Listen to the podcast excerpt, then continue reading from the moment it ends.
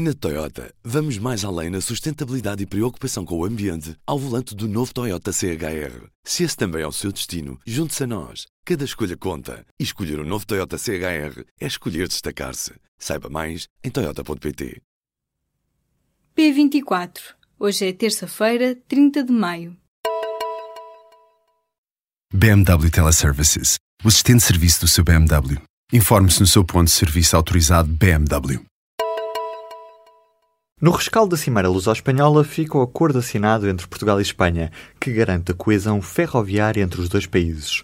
Ficou a faltar o acordo para o gás. Costa e Rajoy comprometeram-se a ter ligações completas entre Porto e Vigo, até mais tardar 2019, e entre Sines e Caia e Aveiro e Vilar Formoso, até 2021. Quanto à energia, que era visto como a principal prioridade entre os dois países, por agora fica à espera de mais negociação entre Portugal e Espanha. Mas o acordo deve chegar antes da próxima cimeira. Há várias questões difíceis por resolver, a começar pela diferença do preço do gás que Portugal paga, mais alto do que em Espanha. Mas Espanha tem um mercado de gás natural com 40 anos e um universo enorme de consumidores, ao contrário de Portugal, com um mercado de apenas 20 anos. A Cimeira Ibérica número 29 terminou esta terça-feira e teve como ponto único a cooperação transfronteiriça. A Assembleia Municipal do Porto chumbou nesta segunda-feira uma recomendação para que todas as decisões relevantes do caso Selminho fossem analisadas em sede do Executivo Municipal. A recomendação proposta pela CDU foi chumbada com o voto de qualidade do Presidente da Assembleia Municipal, Miguel Leite Pereira.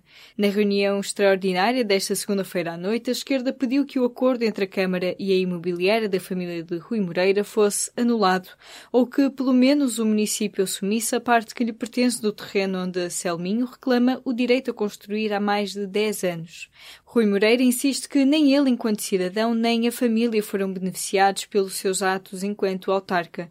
As posições mais negativas para a família terão sido tomadas no seu mandato. Rui Moreira afirma ainda que só quando estava no poder é que o município colocou em causa a propriedade de parte dos terrenos. O Primeiro-Ministro disse nesta terça-feira que faz pouco sentido que as agências de rating mantenham a notação de Portugal. António Costa disse que esta posição faz com que pareça que nada aconteceu desde 2011 na situação económica e financeira do país. Costa diz que a saída de Portugal do procedimento por déficit excessivo só reforça a ideia de que as agências deviam mexer no rating do país. Também nesta terça-feira, o Comissário Europeu dos Assuntos Económicos considerou que o desempenho económico de Portugal merece uma avaliação mais positiva por parte das agências de notação financeira. Morreu o antigo ditador do Panamá. Manuel António Noriega foi o general que liderou um regime brutal naquele país durante a década de 1980 até à invasão norte-americana em 1989. A notícia da morte foi avançada nesta terça-feira no Twitter pelo atual presidente do Panamá.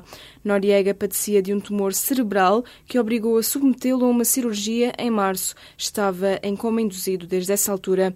Manuel Noriega tinha 83 anos. É pelo Twitter que fica o aviso de Trump em tom de ameaça. A chanceler alemã tinha dito que a Europa já não podia confiar totalmente nos aliados, na sequência das cimeiras da NATO e do G7, e o presidente dos Estados Unidos deixou a resposta.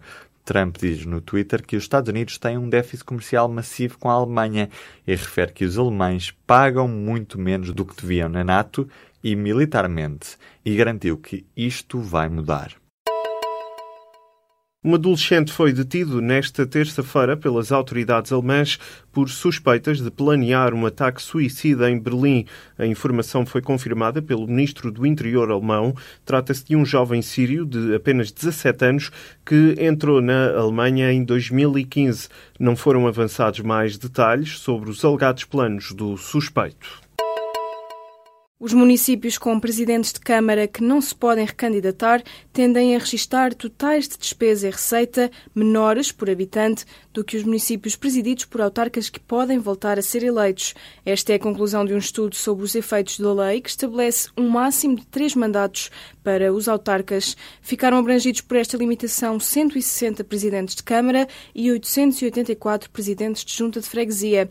A investigação que é publicada nesta terça-feira pela Fundação Francisco Manuel Manuel dos Santos, conclui que a lei trouxe vantagens. A limitação de mandatos levou a uma considerável renovação de autarcas e afetou ainda a gestão das finanças municipais e a participação nas eleições autárquicas.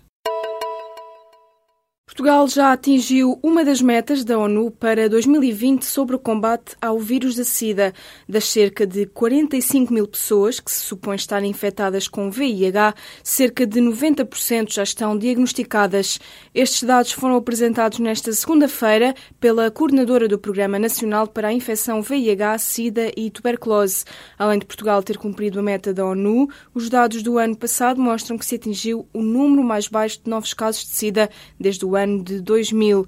O Programa Conjunto das Nações Unidas para a SIDA estabelece que, em 2020, 90% das pessoas infectadas devem estar diagnosticadas. Destas, 90% devem estar em tratamento. A seleção portuguesa de sub-20 está apurada para os quartos de final do Campeonato do Mundo. Portugal bateu a anfitriã Coreia do Sul por 3-1 com um bis de Chadas e um gol de Bruno Costa. A equipa orientada por Emílio Peixe fica agora à espera de conhecer nesta quarta-feira o adversário dos quartos, que será o Uruguai ou a Arábia Saudita. Tudo começou com uma imagem de uma jovem descalça na Póvoa de Varzim. Foi em 1956 que Maria do Alívio, de 16 anos, foi apanhada pela lente da fotógrafa Agnès Varda. A jovem estava a passar sob um cartaz de Sofia Loren. A fotografia consta num postal que chegou às mãos de um casal britânico, Steve Harrison e Morag Brennan, quiseram saber mais sobre a jovem Maria. Decidiram visitar a Póvoa de Varzim para conhecerem de perto a realidade daquela cidade. O resultado deu origem a um filme documental. Um conto de duas cidades mostra a dicotomia entre a comunidade piscatória da Póvoa e os turistas. Estreia nesta terça-feira no grande ecrã do Cineteatro Garrett, na Póvoa de Varzim. Na Toyota, vamos mais além na sustentabilidade e preocupação com o ambiente ao volante do novo Toyota CHR. Se esse também é o seu destino, junte-se a nós. Cada escolha conta. E escolher o um novo Toyota CHR é escolher destacar-se. Saiba mais em Toyota.pt.